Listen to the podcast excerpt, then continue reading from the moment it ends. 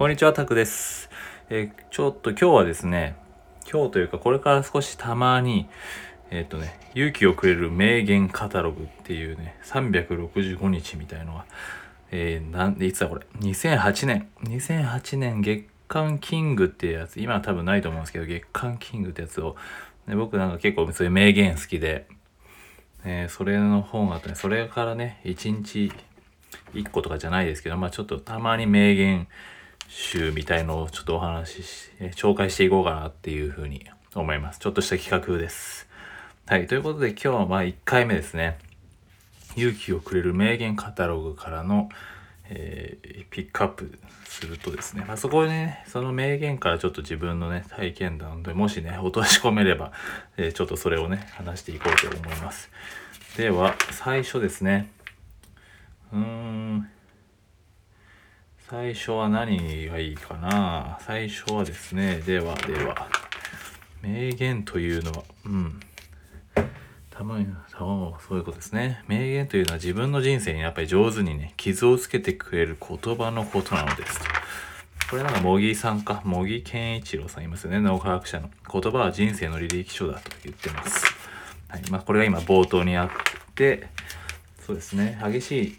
激しい人生じゃなくて激しい人生だけは名言を生むと。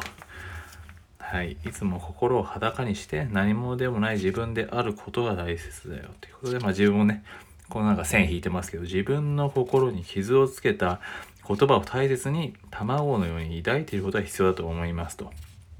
なこうやってね、以前の雑誌とか、こう、ね、日記とか読んでると面白いのは自分、過去の自分がどこにね、線引いたりしているのかって見ると結構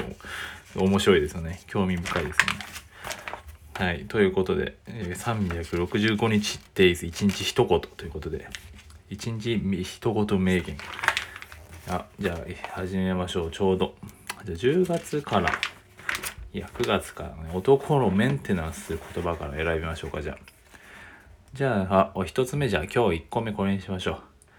はい。サムライスピリッツのようなものが流れてほしいんです。自分の中にと。さあ、これは誰でしょうというか、変な、こんな質問してもしょうがないですけど、小田切丈さんです。サムライスピリッツのようなものが流れてほしいんです。自分の中にと。うん。どういうことでしょ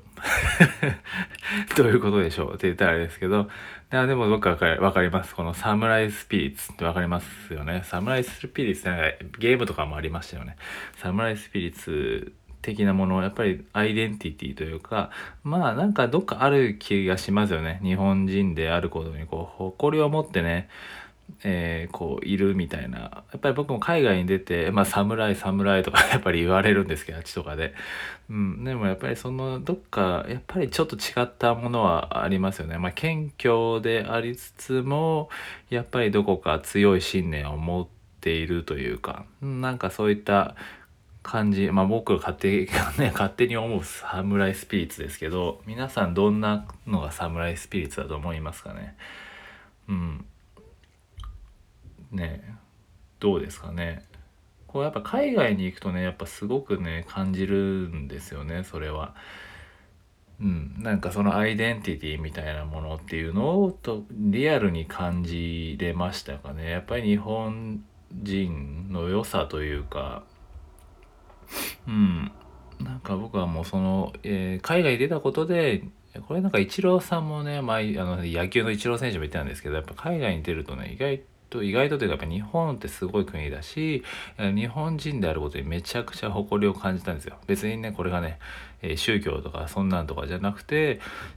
シンプルにこう、まあ、いろんな国の人と一緒にねなんかサッカーとかもやってきていろんな人と働いたりしてきたんですけどやっぱ日本人のアイデンティティというか日本人は最強の民族だなっていうね思ったんですよね僕は。本当にそれは自然と心から湧いて出てきたことですね。やっぱり日本人は最強の民族だなっていうふうにやっぱまあそれぞれね自分の人種はね一部人種人種？人種って言ってもあれですけど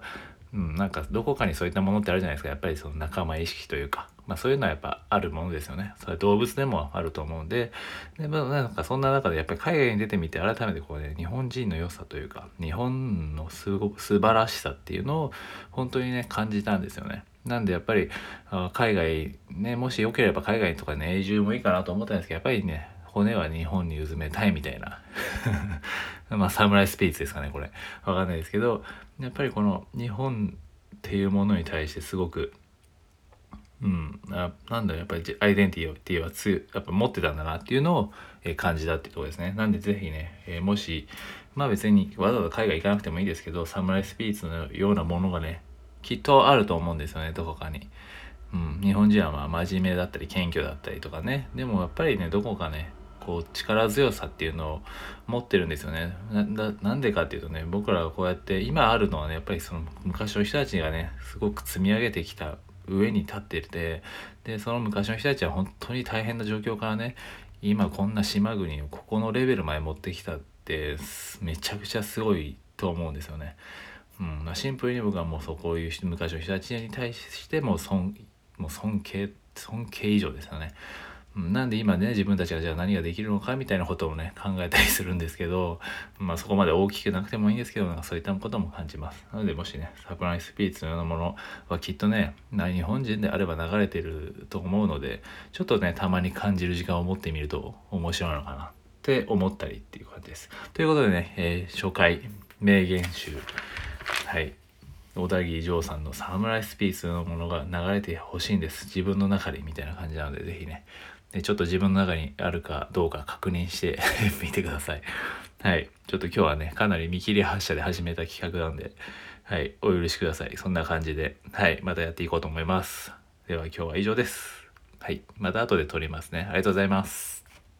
失礼します。